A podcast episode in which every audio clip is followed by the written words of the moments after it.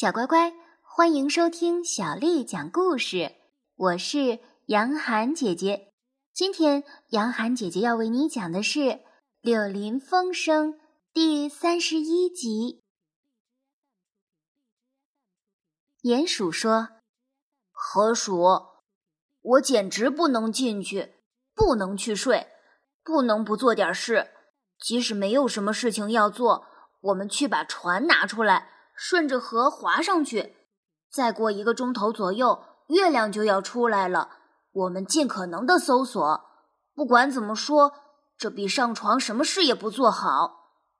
河鼠说：“我想的正好也是这个。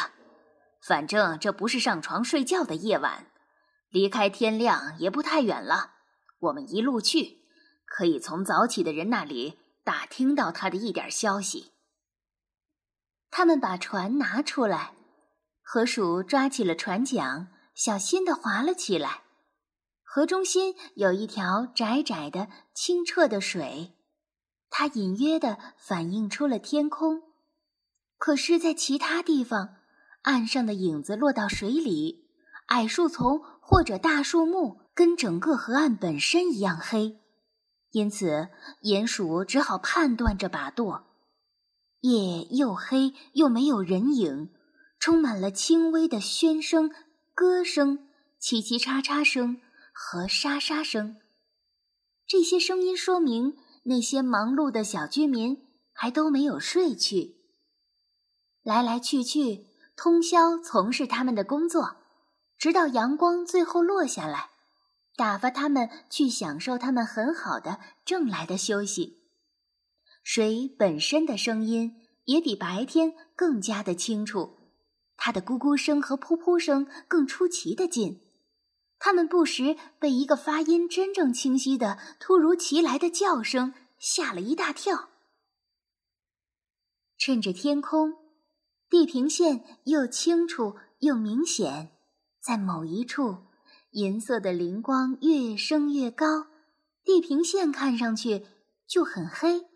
最后，月亮庄严的、慢慢的升到等待着的它的大地上空，完全离开了这支撑它的地平线。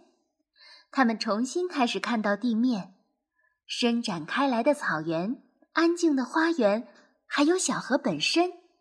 从河这边到河那边，全都悠然地露了出来，神秘和恐怖全都一扫而光。跟白天一样绚丽，不过又很不同。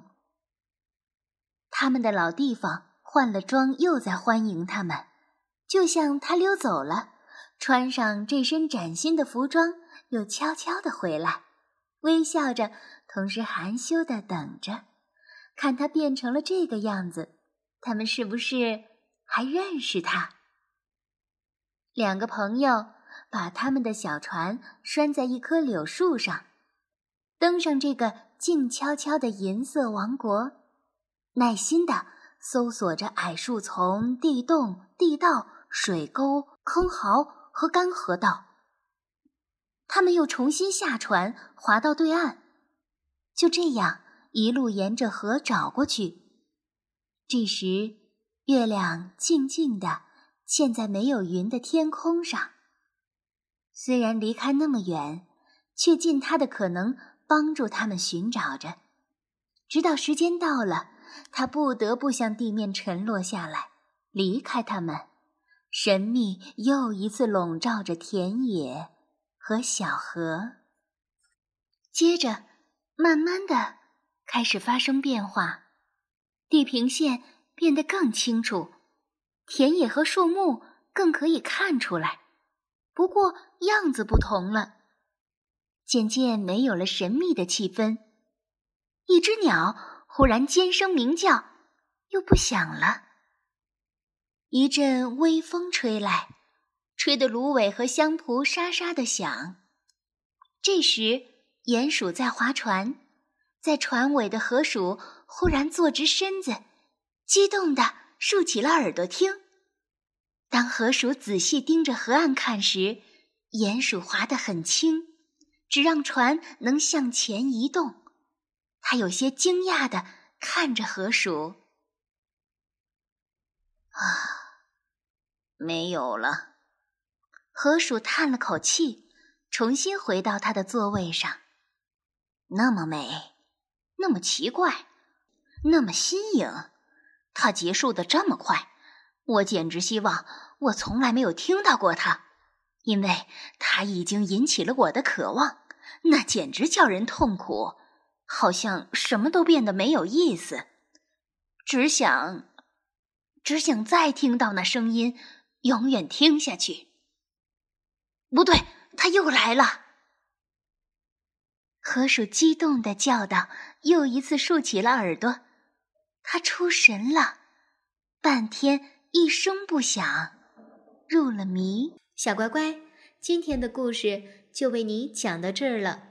如果你想听到更多的中文或者是英文的原版故事，欢迎添加小丽的微信公众号“爱读童书妈妈小丽”。接下来的时间，我要为你读的是唐朝诗人杜牧写的《山行》：远上寒山石径斜，白云生处有人家。停车坐爱枫林晚，霜叶红于二月花。远上寒山石径斜，白云生处有人家。停车坐爱枫林晚，霜叶红于二月花。远上寒山石径斜，白云生处有人家。停车坐爱枫林晚，霜叶红于二月花。小乖乖，晚安。